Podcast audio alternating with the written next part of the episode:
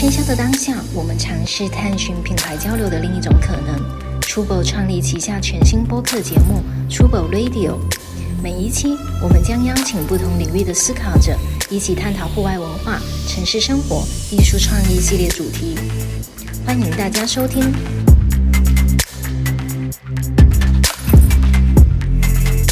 嗯，大家好，欢迎大家来到 Trubo Radio。然后今天我们非常开心的又迎来了一位新的艺术家马静。Hello，马静好。你好。Hello，Hello。呃，然后另外的话呢，此时此刻 Max 人啊正在香港的酒店被隔离中。你要不要先解释一下你为什么在香港被隔离？对，我出国了，然后我前几天去，我是从上海到了香港，然后去了澳大利亚，然后我从澳大利亚回来，所以还要经过香港。然后现在在香港也是零加三，所以要在酒店待三天，然后做做几个这种。对我给你们看一下，我是阴性的。先把阴性结果跟观众说一下。我可以给你们不，所以大家不用担心我。不要担心云传播。好呀，好呀。我们其实今天就是就着接下来我们有一个，大家也知道双十一要到了嘛。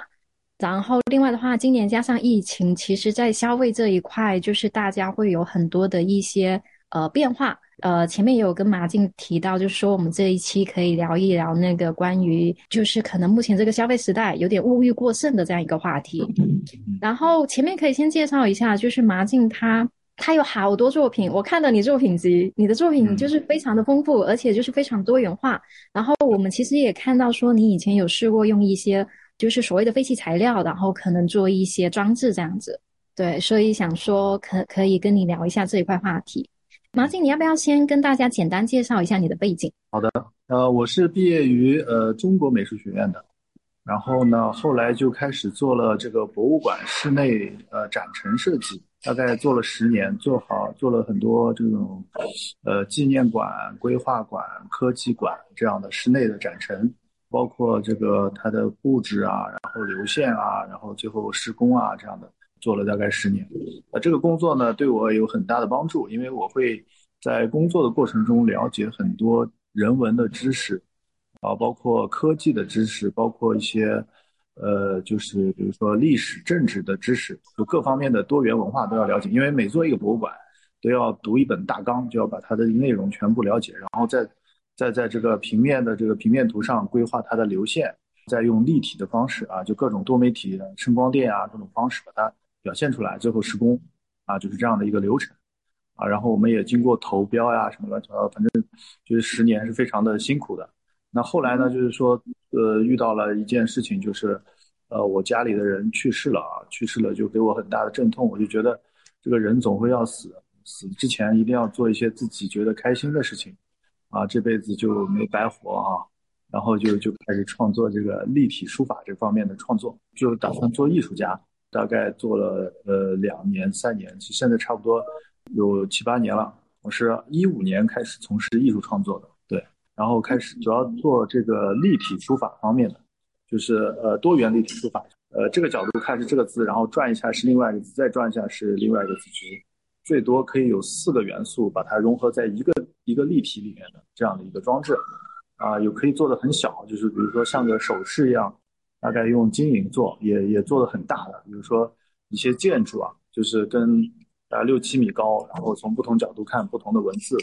然后有尝试了就是呃金属，然后玻璃，然后木材，甚至还用火焰啊做火焰，火焰的艺术也是我的一大块。呃，非常重要的一个一条线吧，就是因为我参加了这个中国的一个叫啊 Dragon Burn 的一个组织，然后他们每年就会做一个燃烧物，然后我去投稿，然后就经常会做，就是后来做的多了以后，阿那亚戏剧节，然后去年年初的时候，奔驰也赞助我做了一个啊，就是。燃烧装置，还有一个就是叫诺德星球，诺德星球的一个一个一个活动也会请我做一些装置，燃烧装置。对，所以我的主线就是立体书法和燃烧装置。当然，我也特别主张环保，喜欢做一些这种用废弃的这种车零件啊，就是或者是环保的东西来来做装置。呃，最著名的一个就是，呃，雪佛兰曾经赞助我做了一个，就是四四件四件作品，叫呃传承、科技创新、突破啊这样一个系列的这个多元立体文字装置，啊，它是文字这样看是文字，然后转一下就是一个图像，文字和图像结合的这个装置。做完以后呢，就是汽车还剩下很多的零部件，我就用这些零部件啊做了一个大恐龙。啊，这个大恐龙现在正在这个月星家居展出，就是 M 五零那边的一个月星家居。啊，后来呢，就是又有一个企业叫 Cat 鞋子和白熊啤酒又赞助我做了一条翼龙。啊，这个作品在成都。对，就是我这这些都是我的一些用这个回收再利用的材料做的一些装置。前两天我刚在这个金泽古镇做了一个装置，这个装置呢是用一些建筑的废弃的木头做的。啊，这些木头大概有三四百年了，一个老宅拆下来的一些剩下木头，用它做了一个叫《青龙上河图》的一个装置。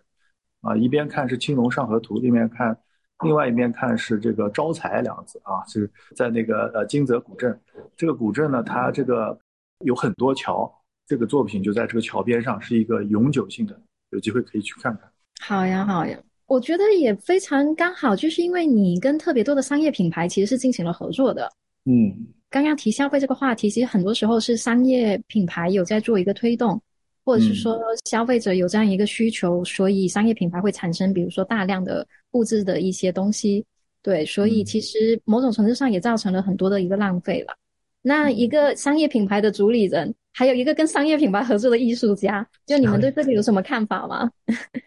呃。其实我想问一个问题，因为刚刚我，其实我刚刚你讲的时候，我在翻你的 deck，因为你的 deck 真的很大，三百多个，三百多页，然后里面有各种形式的，然后其实有有可能是后面的比较老，然后前面的比较新，新一点，对，对，然后我感觉就是看老的和看新的，其实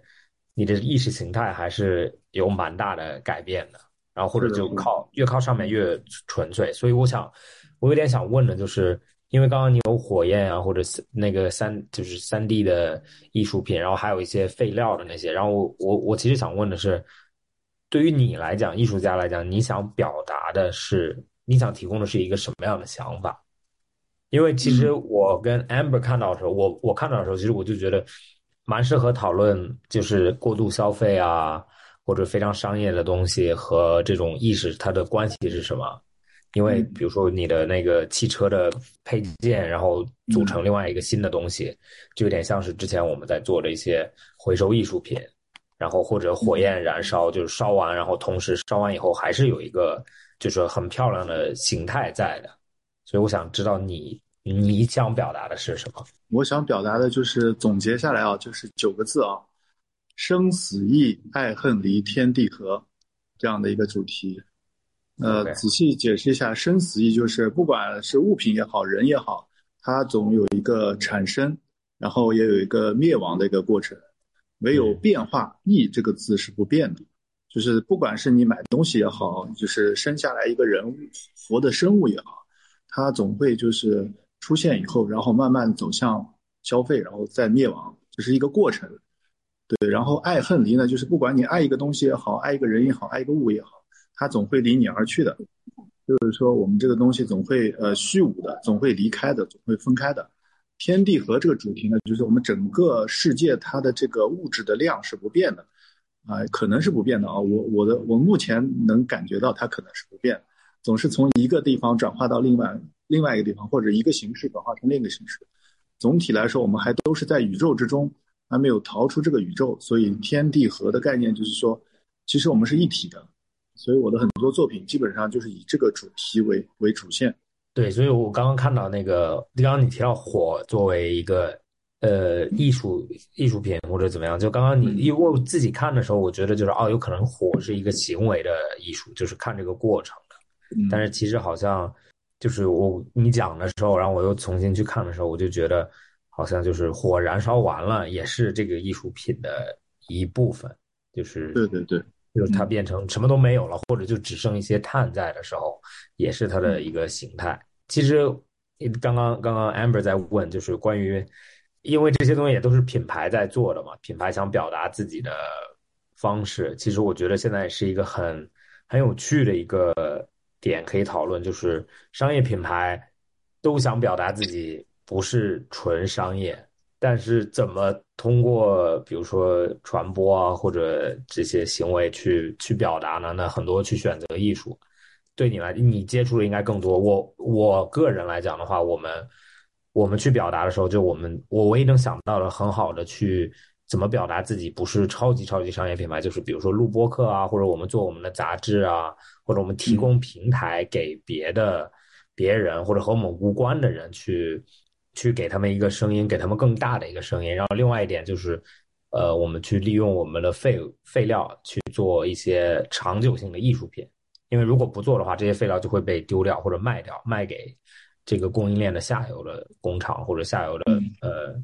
垃圾回收。所以，所以对我们来讲是大概这个样子。那马静，你有什么感受吗？其实你真这么多商业品牌的合作中。然后包括你以往可能用到一些废弃材料在做一些再创作，你自己可能对，比如说呃当下时代这个物欲的问题有什么看法吗？我觉得物欲是其实是一种呃是是一种治愈的必须的一个过程，就因为你毕竟就比如说疫情封控了那么久，然后很久没有买到东西，很久没有获得的那种满足感，所以就是说有时候可能会。就抑制不住的要释放自己的物欲，就要狂购物，就是我觉得这个是很正常的，你不可能，你就是有了钱，你要这个钱干嘛？其实商业不是最终的目的啊，最终目的还是为了获得快乐，获得那种满足感。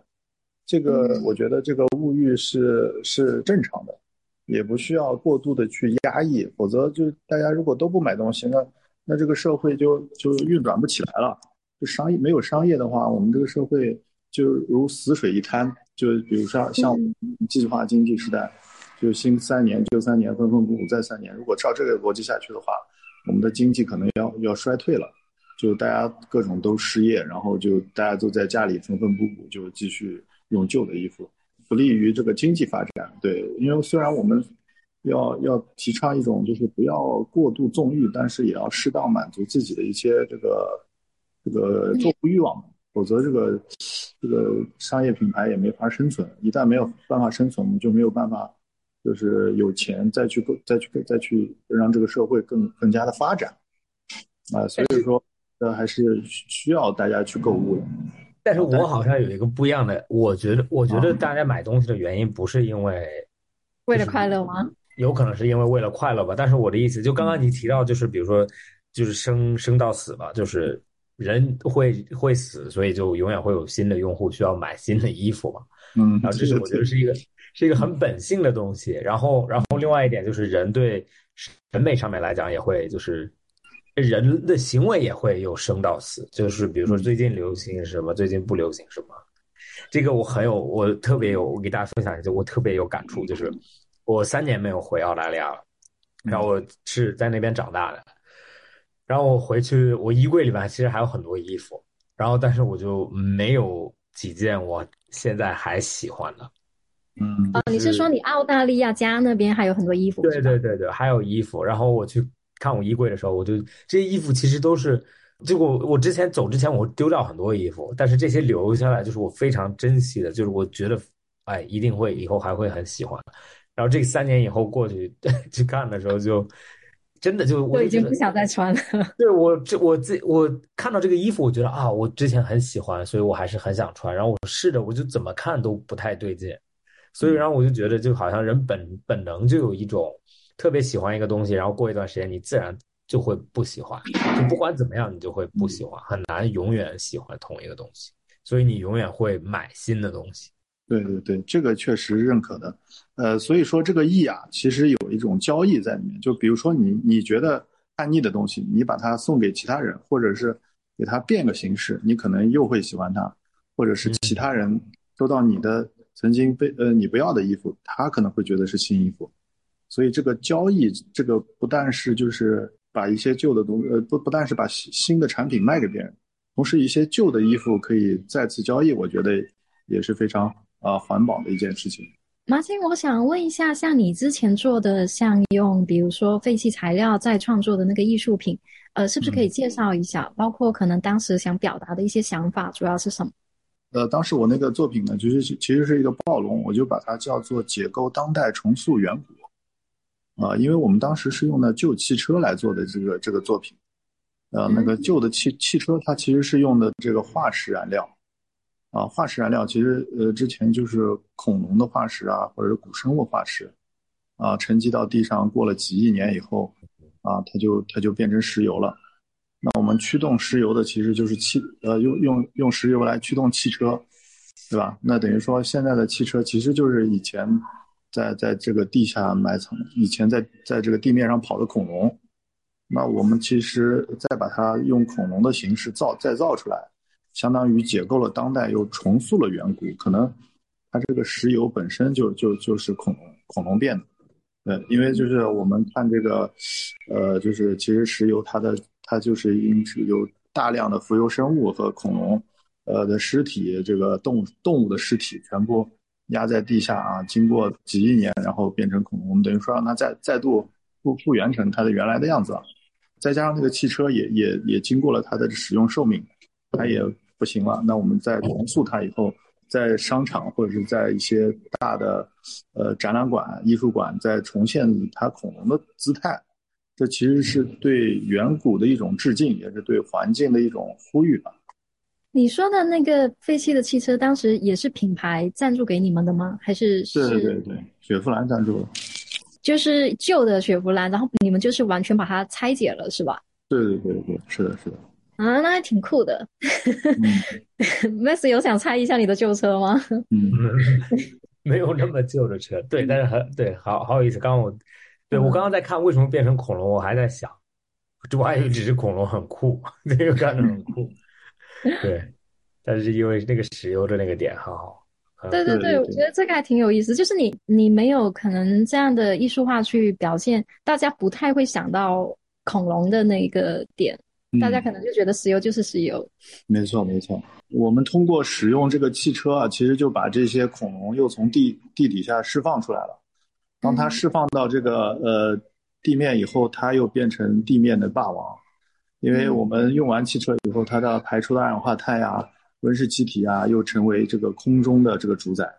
给我们产生了各种厄尔尼诺现象呀、温室效应啊、各种台风灾害啊，其实也都是我们释放了这些，呃，在远古就在地底的这个冤魂，他们重新称霸地球了。嗯，这个挺有意思的。我我问，就刚刚又提到环保啊这些东西，就是对于比如说现在。刚刚本来要提提过过度消费啊，那你有没有有你对环保有什么看法吗？我其实也也有时候会过度消费，你就是那个也会过度消费的人。对对对对对，嗯，尤其是疫情刚结束的啊，好不容易可以买东西了，又不小心就过度消费了。呃，我我其实有点好奇一下马静的背景，因为您其实是特别的怎么说学院派，可以这么说吗？感觉您的背景，比如说中国美院，然后包括您之前可能是在博物馆，就是有很长期的工作嘛，就感觉特别的正派。然后现在的话，做这些艺术创，呃，做这些艺术的创意想法，其实是挺多元的，感觉还挺开放的。就感觉你不是说固定在某一个材质，或者是说某一个表现形式，你行为艺术啊、装置啊什么这些都有涉猎。我其实挺好奇，就是开始成为艺术家之后，你是你是怎么发散的去做这些创作的？你会有个想法，说自己就要这样做吗？呃，是这样的，就是我先在从事这个艺术创作之前，我先就是有一段时间是不不上班，然后就经常去图书馆和美术馆去去看书，然后去看展览，然后就寻找一些呃相对空白的点吧。多元立体文字这个点，其实我是看了一些书籍以后，我而且发现这个就是中国文字的这个这个立体化的这这一块儿。其实做的人是非常少，就是从事这方面创作是很少的。然后我就觉得这个方面是值得去去把它深挖出来。然后我是先选了这样一个主线，然后我再再从事这方面的。但是呢，其他的部分我也会在在一些特定的时期就去创作，比如说水墨，就在疫情隔离的时候，我不能去做很大的作品，也不能去去加工厂做一些金属的，我就在就画一些水墨作品。啊，比如说一些，呃，油画可能就是刚好有一个契机就做了很多，就是说尝试是我，是我在这个生活中刚好就遇到了这样一个环境，啊，遇到了一些事情去表达自己当时的一个心境，然后就创作了这样一个批这样一个风格，比如说就是燃烧系列的作品，就是刚好遇到了就是 Dragon Burn 这个组织，然后他们每每年会在五一的时候会在一个呃会在上海的周边找一个空旷的地方做一个 burn，然后我们我我就刚好有这个机会，我就去去去做一些燃烧作品。啊，所以说很多事情都不是我刻意去呃计划好去要实现，就是除了这个立体立体书法的这这一块以外，其他的支线都是我在一些生活中或者是呃遇到一些事情，或者是有一些灵感，然后就突发奇想去创作的。我问一下，就那个立体的文字是任何字都可以在一起吗？对对对，中文、英文也可以在一起，比如说还有图案跟文字也可以在一起，就是都可以。我刚刚在看，我就我的脑子好像想象不到，就比如说一个很简单的字。等下我给你看个实物啊。嗯，好，这边有有一些衍生产品，看一下实物就就能够感受到，就是说它不限任何材质，有可能就是线上博客的好处，就是随便 随便旁边有个东西就给你看。对，我给你看香港的街，对这个这个字能看到吧？啊啊，嗯，可以可以。然后我们转一下，哎，这个角度就是哦，就换了一个啊，OK。你啊，这样就是我，哎呀，啊，OK。是这样的，你看它实际上是一个空间的一个形状，看到吗？它在空间中是一体的，三三个字，三个面。这个是水晶激光雕刻材质的，比如说用旧衣服也可以，也可以在空中吊出这样一个字过来。你刚刚说做这个的人还比较少是吗？所以之前已经有人在开始做这个事情是吗？还是？对对对，就是呃，我我当时做是一五年的时候开始做的，那个时候很少很少的人做，像现在人就多了。现在就是很多人就基本上有些人甚至就是字都是跟我一样的，对对对，他选的字都跟跟我差不多。就是说，一旦一个东西非常的火了，然后就抄袭的人就很多。那那这个这个东西是怎么设计的？就是你啊，这个很简单，就是一个原理。比如说我这样做一个手势，对吧？嗯，我这样看是这样的，这样一个三，对吧？我这样转过来，不就变成一个零的感觉了吗？OK，就是就是这个原理，很简单。就比如说人的侧面是这个样子的，啊，人正面是这样的，然后侧面是这个样子。就是说一个物体它其实上都都有都有多多面性。它中间有交叉的地方啊，就不是像就是共用，比如说这个指头跟这个指头共用一个视点，哎，你还以为我只有一两个指头呢，实际上是有五个指头，就是这样，他他们把它重叠，视觉重叠和共用。那这个是练习出来的吗？还是你设计就做的时候就慢慢慢慢琢磨出来？这个要要先用那个呃三 D 软件，在这个电脑里模拟出来一个模型，然后根据这个模型在在在现实中把它构造出来。还有更简单的办法，就是直接把这个模型 3D 打印就可以了，激光雕刻。我好奇啊，那个时候会做这个的动机是什么？哦，这个是一个非常呃复杂的故事啊，就是当时我这个外公去世了，同时啊，我这个呃我老婆来电话说她怀孕了，啊，当时我就特别悲痛又特别的惊喜，就在这种悲喜交加的这种情绪，就做了一个作品叫《生死意》，就是生死之间互相变化，就就就把它创作出来了。因为这个这个对我的冲击非常非常大，就是就又要快乐又要高兴，这个时候就麻木了，这种情绪非常大的冲击内心以后，就一个一个月时间基本上就是没有表情，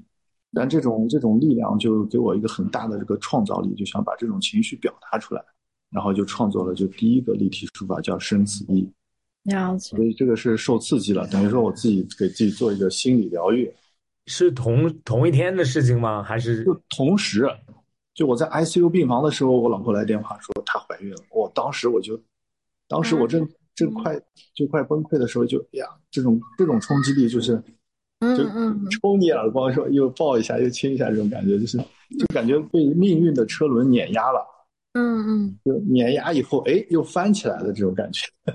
你知道吗？被压扁的时候，然后又给滚起来的这种感觉，哎，这个非常的，就感觉人生就会被一种无形的力量推推着要往前走。嗯，对，我们不是说迷信或者怎么样，就好像人生到一定地步的时候，就有一种就都会发生一种平衡，就自己会平衡自己。嗯，我很相信，就是人是宇宙的一部分嘛。嗯，就或者所有东西都是宇宙的一部分，然后很多人会把自己和自然分开，或者自己和世界分开，其实是一个我觉得是一个错误的看法，就是嗯。宇宙的所有东西、所有的物品都是在寻寻找平衡，所以人也是自己会出现平衡，就是你身身边发生的事情也是遵守这个规则的。这呃这次我回澳大利亚的回来也蛮突然的，其实有一个原因，就是因为九月底的时候，呃，我有我有一个算是我就我妈妈表弟的爸爸，就是我叫爷爷，然后嗯。然后他就生病了，然后又进 ICU 了，然后是因为疫情又没有办法去看嘛，然后他在国内，然后我舅舅又在澳大利亚，然后我舅舅那个时候就说要回来，然后回来的时候又又出现一些事情，就又不能回来，然后我那个姥爷就去世了，然后那天我就我舅舅给我打电话，我就特别特别伤心，我就在想，我就说，去年我姥姥去世了，然后今年我这个姥爷又去世了，然后我在想，我说，难道每一年我看到我所有家人都是因为要去世吗？要有一个人去世我才可以去看吗？所以，所以，然后今年我就突然那天我就决定，我说我一定我一定要回澳大利亚过我今年的生日。真的感觉就是到了一定年龄的时候，就这种事情会一直发生，然后自己要需要找到自己的平衡。如果如果每一年你就很被动的话，你就真的会进入一个很奇怪的循环一样。对的，对的。嗯所以说这个作品就是我呃自己对生生命的一种理解吧，也是解脱嘛。对，因为这个事情只有经历到自己身上的时候，才会感觉到它的这这个非常震撼。嗯嗯，了解，感觉像是一种那个叫什么太极的那个东西，对那对，个叫阴阳平衡那个，是的，是的。理解理解。好的，我没想到你们两个人会说出这些故事，说实话。太沉重了，是吗？但是我我觉得啊，就是嗯这些事情发生了，然后你去面对它的时候，你才会有可能我这些爷爷这些爷爷，我如果他没有生病的话，我也不会想起来去看他或者怎么样嗯，对就出出现了，然后就会有一种特别想去看的感觉。然后其实我也在想，就比如说有些人你他他活着，有可能你都不会见他，你有可能很多年才见一次。或者比如说我这次回到澳大利亚也是，我三年没有回去了，然后有可能有些人也就是正常三年我都不会见他，但是因为我不能见他，然后第三年见到他了，就会有一种不一样的感觉。然后我就在想，我就说，好像就是人们很怕失去可能性，我不可能再见你了，和我有可能永远再见你，但是我永远不再见你，和我我不可能再见你了。嗯然后我不再也不会见到你了。这两个东西是特别有趣的一个一个感觉，就是完全不一样的一个体验。好呀，那马静要不要分享一下，就是做艺术家这么久以来，就是跟以前可能比较按部就班的生活对比，有没有一个很大感受的不同？哦，那是相当开心，哈哈对对。想得很开心。做团做的事情，就虽然赚的钱少一点，也是非常开心的。对，每一天都会呃有不同的挑战，啊、每天会想着创作新的作品啊，对，有一些呃认识一些新的人啊，就是尝试一些新的材质啊、这个也是非常好玩的。每一次的作品它都会有呃，就是也也会，因为我作品比较大嘛，所以有些会在呃不同的地方去完成。前两天在这个杭州的这个西站。完成一件作品叫《一千零一夜》，它也是有点环保，有点这种呃防过度消费的这种概念。它是找了呃大概一千零一本这种滞销书，每一本书的金句就是经典的语句摘出来，然后做成书页，插在我我设计的一个装置里面。我这个装置有呃有很多很多的插页，然后大家可以在火车站的时候就去领取这些滞销书的这个金句。然后从而在网上去再去买这本书，让这些滞销书再再让它就能够再销售一次。对这个是跟那个许知远开的那个单向书店合作的一个一个项目，就让大家去认识一些就是呃卖不掉的书，因为每一本书都融入了这个作者的这个很很大的心血，没有被人看到，所以他也觉得蛮可惜的。然后我们等于说再给他第二次生命这样的概念。哇，这是一个非常好的方式去卖一些卖一些滞销品是吗？卖作为商业品牌的主理人，开始在想怎么处理滞销品。我想问一个问题，就因为因为就是刚刚我有说到，就是其实大家很爱用艺术形态去做一些，就或者引导大家去做一些商业的东西。那我想知道，就是你的平，你有没有内心有没有有没有这些冲突，或者有没有那刚开始，呃，比如说每次接商业项目的时候，总会，呃，想着就是先要跟主理人进行，比如说他们交流啊，就其实刚开始会会有一些矛盾，会有一些这个平衡，但是有时候呢，就会其实，呃，就是倾听对方的这种灵感，然后大家碰撞出这种火花，这种感觉也非常开心的。因为我不是就是我不是一直做艺术家的，就是我之前也是做了十年的这个呃设计师啊，所以说我可能就是也会稍微的从甲方的角度去多考虑一些事情，然后我会给出一些非常就是不切实际啊，或者是非常艺术的一些概念去给这些商业的这个品牌，我们就会互相碰撞出一些非常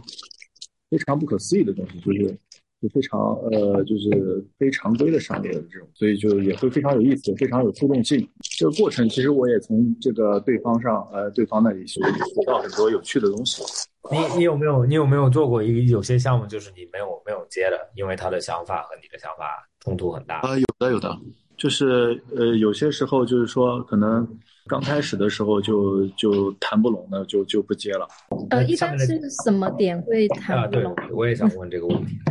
呃，比如说，我想想看啊，就太没有创意了，就太平凡了，就不接了。让我感觉到没有挑战性。呃，最最最不要接的就是那种，就别人拿来一个啊，你照着这个给我做一个跟他那样的，我就不接了。对，就是就是说，呃，比如说他拿一个其他艺术家的作品，然后他就告诉我，哦，我要我要跟他一样的，那我肯定不接。对，嗯，对，其实刚刚刚刚你说的那个，就你做那个书的那个，我觉得真的是，对，那个就是好像真的是艺术和商业的一个和设计的一个非常平衡的位置。我通常就是去去寻找这种平衡，然后把把它实现出来。其实很多人说自己是艺术家，或者很多人说哦他是艺术家，原因就是因为他是完全一点都不商业的。哎，那我想问，我我好奇一个问题啊，我先问，然后你再问，就是你对比如说这种现在这种很商业的艺术品。嗯，有什么想法吗？就那种像玩具一样潮玩啊，或者现在大家都爱收集一些这种小东西。对对对，我倒觉得我也不反对，就是说，但是我觉得这个东西呢，就是可能它是一个潮流，它很快就会退去。呃，就是因为这些潮玩，它呃有一些是非常好的，但是有一些就有可能会粗制滥造呀，或者是过度重复啊，它就是一个。嗯，工业化生产下的一种呃一种商业模式，比如说像这个暴力熊，我觉得它它就是它的模型是不变的，它只是在外面的涂装是不一样的。这种形式其实是是一种方便工业化生产的一种模式，他就把这些熊发给各种艺术家，每个艺术家在上面涂不同的颜色，这样就形成了他的一个一个合作版本。那实际上我觉得这个模式是其实有点波普，就像 Andy Warhol 的那种感觉一样。有一个叫本雅明的一个哲学家，他曾经写过一个呃论文，就是讲这个机械复制时代的艺术。那实际上，我觉得潮玩就是这个机械复制时代特有的一种艺术。就艺术发展到今天，它必须要经历的一种创新的形式。它就跟以前的那种呃，比如说你要画一幅画画个十几年，这种形式有一种反差，一种有一种突破。对于呃艺术来说，它没有好和坏。它只有在演化，它是一种演化的一个阶段，我觉得。对你刚刚提到暴力熊，其实我我之前我跟我们也讨论过，我但是我反而觉得暴力熊的艺术性质比别的还好一点，因为它的熊不变，嗯，就是它变成了对，就是变成了一个固定的形式。然后呢，比如说我要设计一个，你要设计一个，那咱们两个。咱们限制其实很多，但是就变成了有可能你走材料路，你你改变它的材料，我改变它的表面颜色，就会出现就是需要更多的思考这个这个熊具体是什么样。反而有些那种，比如说每一个都长得不一样，但是同一个角色，有可能那种我就觉得好像不是那种，就是像换一件衣服一样，就是嗯，啊，他穿 T 恤，他穿卫衣，那就是两个东西。但是暴力熊，比如说，嗯，就。他不一定每一次都是这个艺术家用，呃，他的画贴上去，有可能有的时候他是，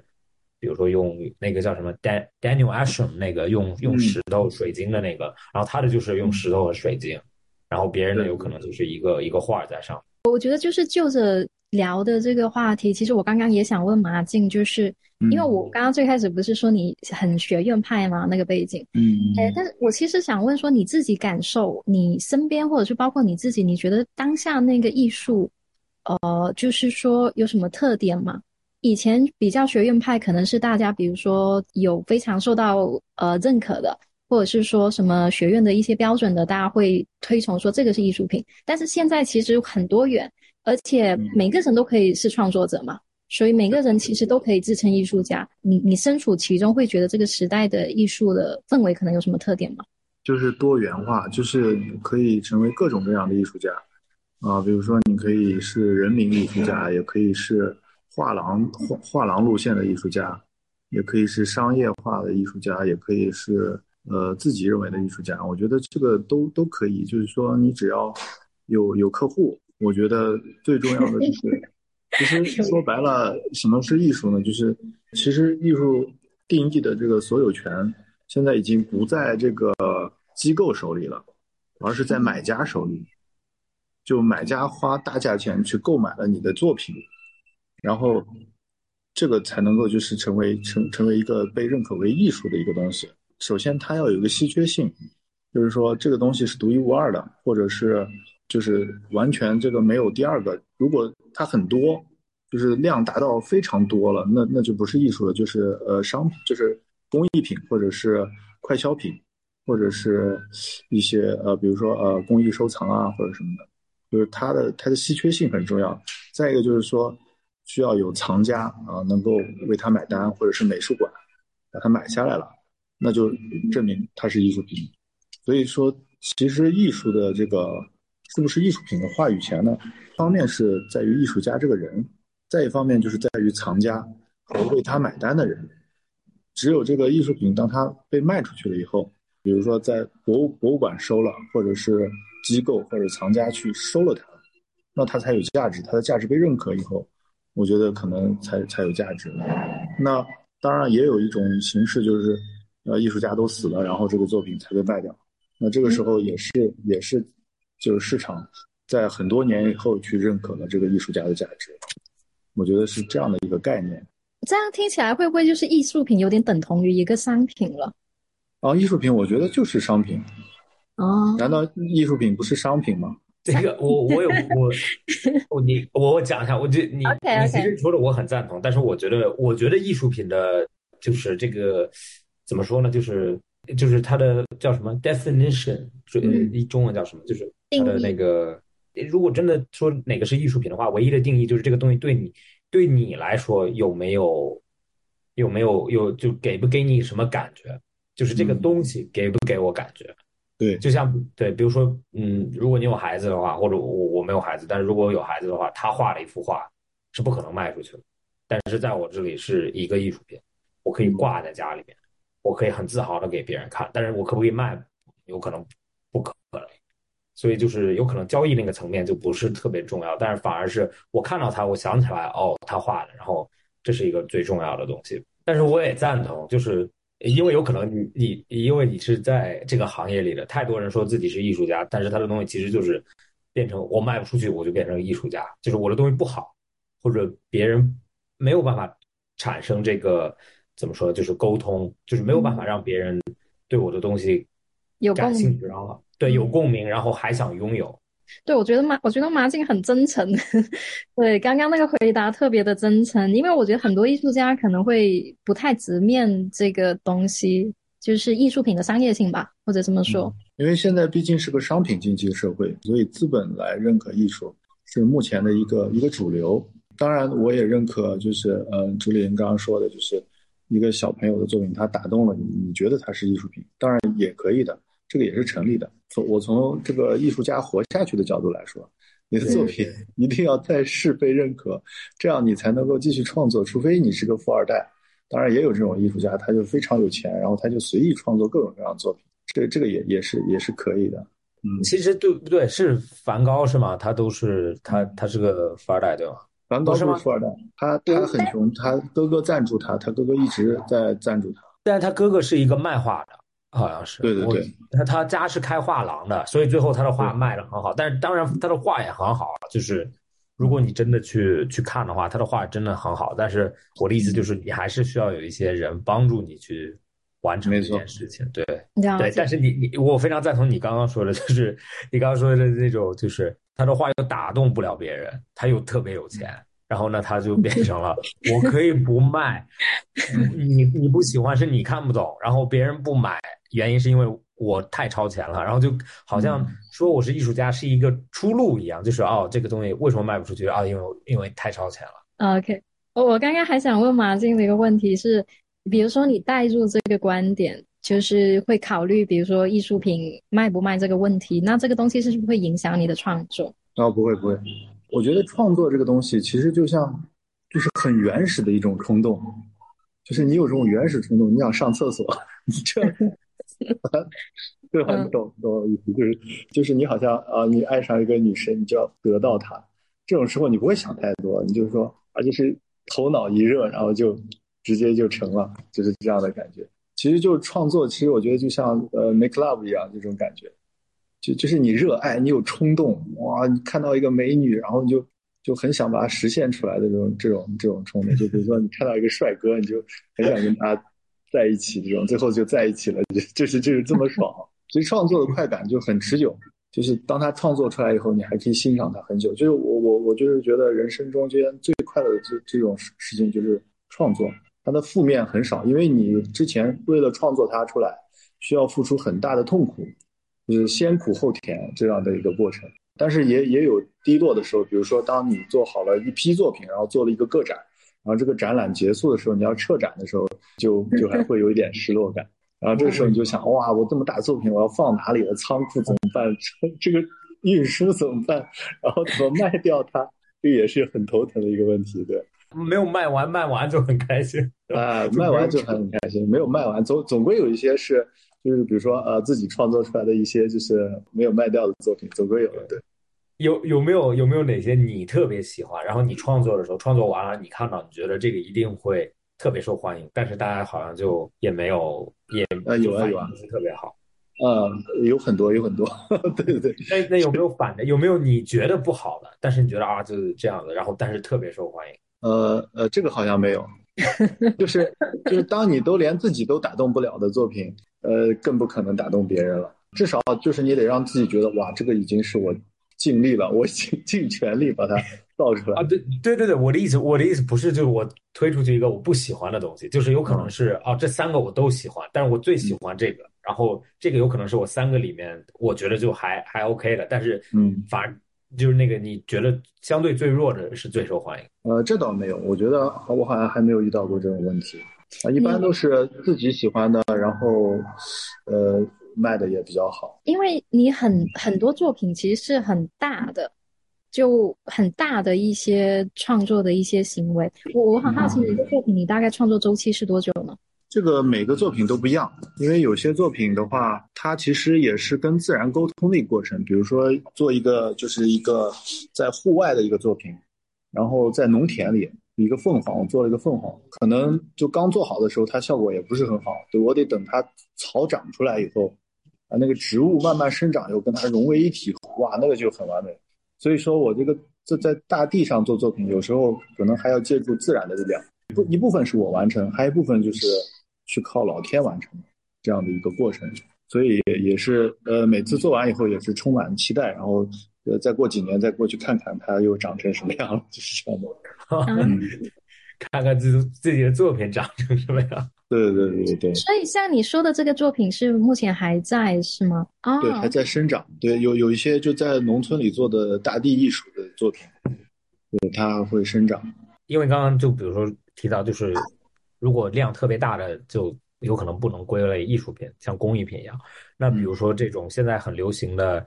叫什么？就是线上艺术，就是那个 NFT 这些东西。你对它的看法是什么？NFT 它实际上有独一性的，就是说它一定要这个这个唯一性的，这个我觉得还是还是挺好的。就是说它其实是一种防止过度消费的一一种一种东西。就比如说你买了，比如说我买了很多就是我喜欢的一些艺术品，我可能没地方放，但 NFT 就大大解决了这个问题，因为你 因为你就没这个东西。你就把它从一个非常实际的层面来讨论 NFT 艺术的优点，太太好太好了！你不用考虑它仓储，它不会坏掉，对吧？又是探验技术，这个太适合艺术家了，对。而且每次卖出，艺术家还能够再分点，积极的投身于 NFT 创作。那你那你有做 NFT 吗？呃，对，目前我在准备做一些呃，去国外做做一个，正在正在谈。那实际上我在国内已经做了好好几个平台的 NFT 了，对，卖的还挺好，然后都都卖光了。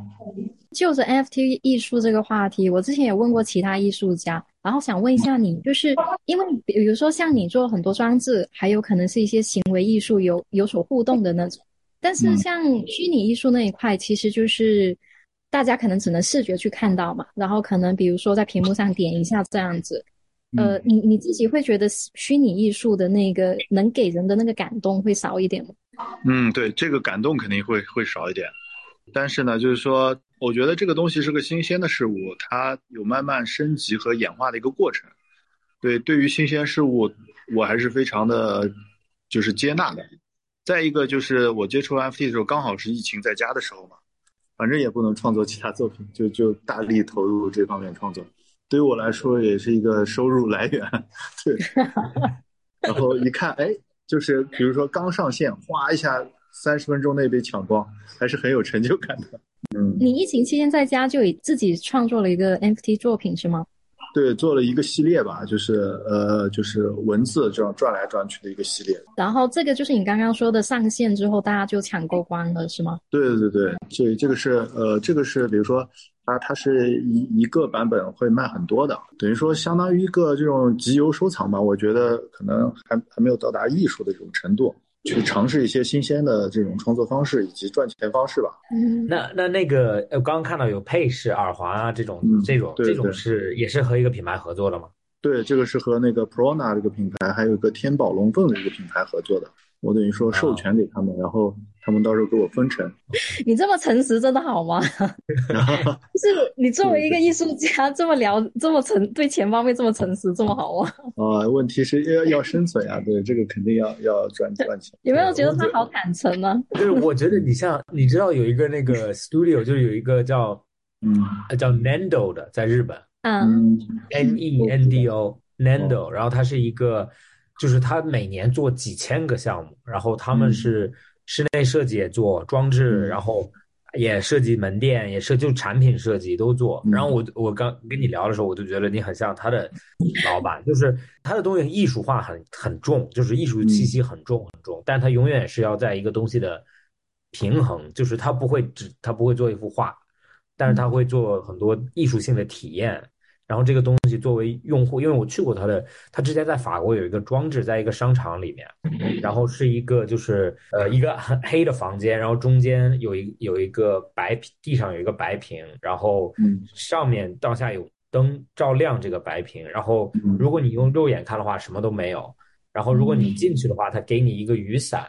是透明的，然后你打开那个雨伞，那个雨伞是一个，它上面其实是投影仪。一种特殊的，就像戴 3D 眼镜一样，就是你打开伞以后，你脚下面是其实有图案的，在一个商场里面做的，然后就就好像是就是你说是引流啊，或者让大家来，都是这个意目的。但是就是他这个东西做的非常好，所以特别多人去，然后就好像达到了一个非常就是又艺术又商业。然后又做了实行的非常好的一个，所以我刚刚我一直在想，就很像 Nan，就有可能你的 studio 风格就很像 Nando 这种 studio 的风格。哎，马静，你自己作为艺术家，有没有什么想要实现的一些目标吗？对我现在就是，呃，在做这个呃多元立体文字的这个主线嘛，我就是想以后能够做一个这种文字主题的一个公园。啊，就是把这些文字都做成，就是包括中文啊，还有英文啊，或者是阿拉伯文字啊，可以互相转换啊，形成一个这种文化主题的一个乐园，或者是一个一个度假区啊，或者是一个这种文旅项目，就是呃，形成一个很巨大的一个一一个一个好玩的一个地方吧。这个可能是未来的一个梦想，感觉是一个特别大的工程呢。如果是对对对这个项目，这个慢慢来做。我觉得这个这个到时候咱们可以可以问一下我，我能想象到，如果外面有一个很大的一个字，然后从几个方向看是不一样的字，应该体验非常好。对，大家可以走到这个字里面去啊，这个里面有很多的文字啊，就是就像个迷宫一样的，或者呃像一些剧本杀呀，或者是这种这种故事，就可以在这些文字里面，就是各种谜团。啊，甚至我们还可以引入一些埃及的象形文字啊，比如说呃呃苏美尔的文字啊，